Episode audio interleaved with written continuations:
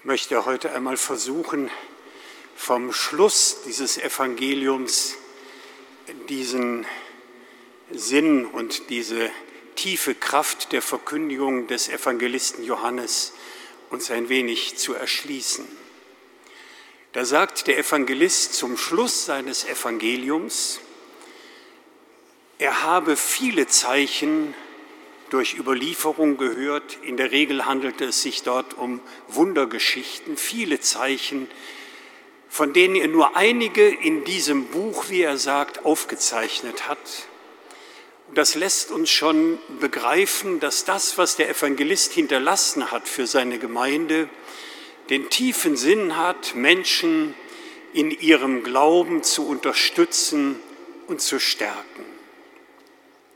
Und dann ist man natürlich sehr interessiert zu wissen, um was geht es denn dann, was da unterstützt sein möchte. Und dann sagt er, damit ihr zum Glauben kommt, dass dieser Jesus von Nazareth der Christus ist, der Sohn Gottes. Und mit diesen beiden großen Begriffen er umschreibt, dass er den Menschen ins Herz hinein vertiefen will, dieser Jesus von Nazareth ist im Verständnis des Johannesevangeliums der einzig und letztgültige Offenbarer Gottes. So einzigartig, dass der Evangelist ja an anderer Stelle auch mit Selbstverständlichkeit sagen kann, ich und der Vater sind eins. Und der Titel Sohn Gottes seinen tiefen Grund in dieser untrennbaren Beziehung zwischen Gott, dem Vater und Jesus, dem Sohn Gottes, beschreibt.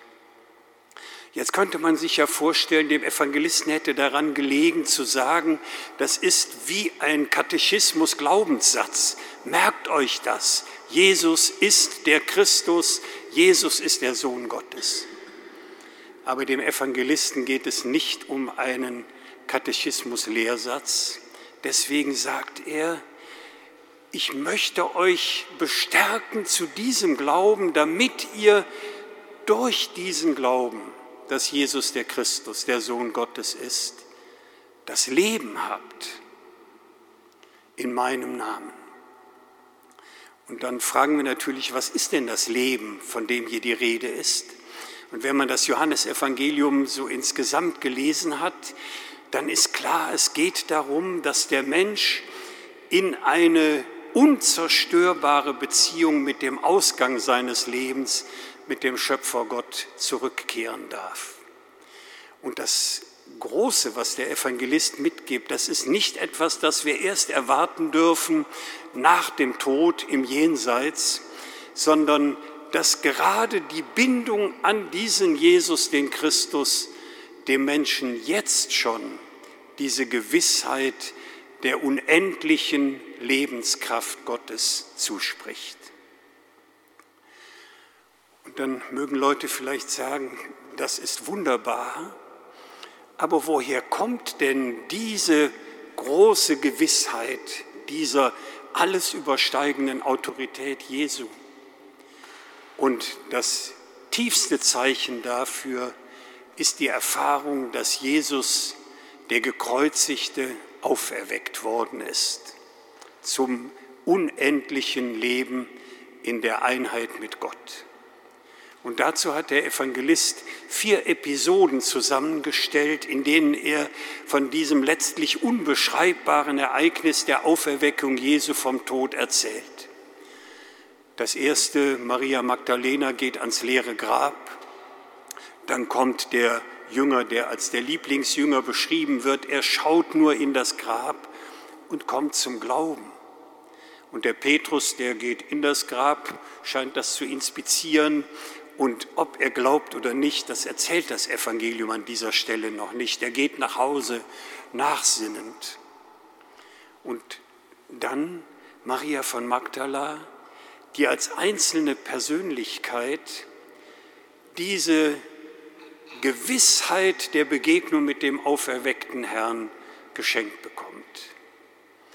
Und ich bin gewiss, dass auch Leute unter uns sind, die nicht nur sagen, ja, das ist etwas, was ich so aus Geschichten höre, sondern die es als ganz tiefe eigene Erfahrung kennen, dass es eine wirkliche Begegnung meines Lebens mit diesem auferweckten Herrn gibt und die mich dann nicht nur theoretisch, sondern in der Tiefe meines Herzens erfahren lässt, dass das stimmt, aus dieser Begegnung mit dem Herrn etwas von Leben zu erfassen, was unsere eigene Lebenskraft übersteigt.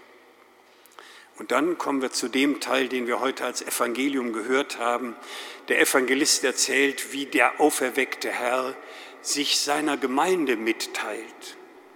Und da ist so dieses tief berührende, dass die bei verschlossenen Türen sind. Und für mich gibt es immer wieder die Assoziation, dass diese verschlossenen Türen auch etwas beschreiben von den Wunden, die Menschen haben, wenn sie in ihrer Sehnsucht Gott als Gewissheit erfassen wollen und es ihnen immer wieder aus den Händen gleiten kann und sie Angst haben, ob das denn wirklich das Vertrauen ist, sich auf diesen Gott einzulassen. Und es ist die Initiative des Auferweckten selber, der in die Mitte seiner Gemeinde tritt und der diese Wundmale zeigt, die, die einen vielleicht an der Kraft Gottes verzweifeln lassen könnten, aber er zeigt diese Wundmale und gleichzeitig ist er der, der unbesiegt als der auferweckte Herr da ist. Und da kann ich auch verstehen, wenn der Evangelist sagt, und da freuten sich die Jünger, als sie den Herrn sahen, weil sie nämlich begriffen haben, dass bei aller Realität der Wunden, die diese Welt immer mit sich tragen wird, diese Gewissheit dieser Unzerstörbarkeit der göttlichen Einheit, des göttlichen Lebens ihnen dennoch vor Augen steht. Und dann sendet er sie, beschenkt sie mit der Lebenskraft Gottes, mit dem Geist wie bei einer neuen Schöpfung. Und jetzt kann man sich ja, wenn wir vielleicht die Erzähler wären wie der Evangelist, dann könnten wir sagen, ja, das ist wunderbar. Am Schluss schreiben wir nach allen Mühsalen, nach allen Beängstigungen, aber wo das so klar ist, dass der auferweckte Herr in meinem Leben eine Wirklichkeit ist, dann könnte ich eigentlich beschenkt mit dem Geist jetzt das Buch zuklappen und alle sind ermutigt und bestärkt. Und es scheint wohl eine tiefe Menschenkenntnis und auch eine große Weisheit im Evangelisten zu sein, dass er am Ende seines Buches die Geschichte von jemandem schreibt, der eben nicht in dieser ungebrochenen Gewissheit seines Glaubens sich finden darf und diesem in der Gestalt des Thomas dargestellt und von vielen uns sicher mit Sympathie betrachtete Figur in dieser Erzählung, dass dieser Thomas die Erfahrung macht, es ist der auferweckte Herr selber, der zu ihm kommt. Also man muss sich da gar nicht wahnsinnig bemühen und gucken, wie man das denn endlich in sich und sein Gemüt und seinen Verstand bekommt, sondern man darf da in Gelassenheit drauf bauen, der auferweckte Herr wird schon selber in die Mitte treten. Und dann all denen, die sagen, ich brauchte doch einen handfesten Beweis wie der Thomas, sie entwaffnet, einfach durch die Realität seiner Begegnung. Und dann nichts anderes bleibt als dieses staunende, dankbare, vermutlich so rein emotional sehr erschütterte Bekenntnis, mein Herr und mein Gott.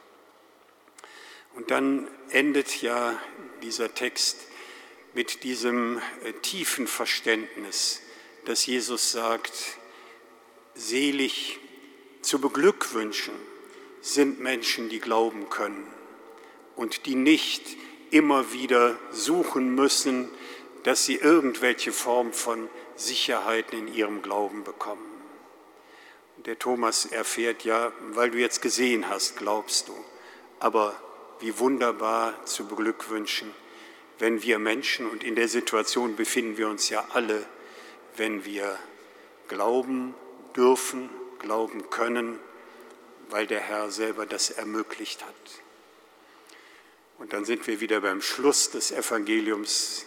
Der Evangelist Johannes hat uns sein Buch hinterlassen, damit wir auf dem Weg der Vergewisserung unseres Glaubens vertiefend immer weiter erfassen können, dass Jesus der Christus ist, der Sohn Gottes.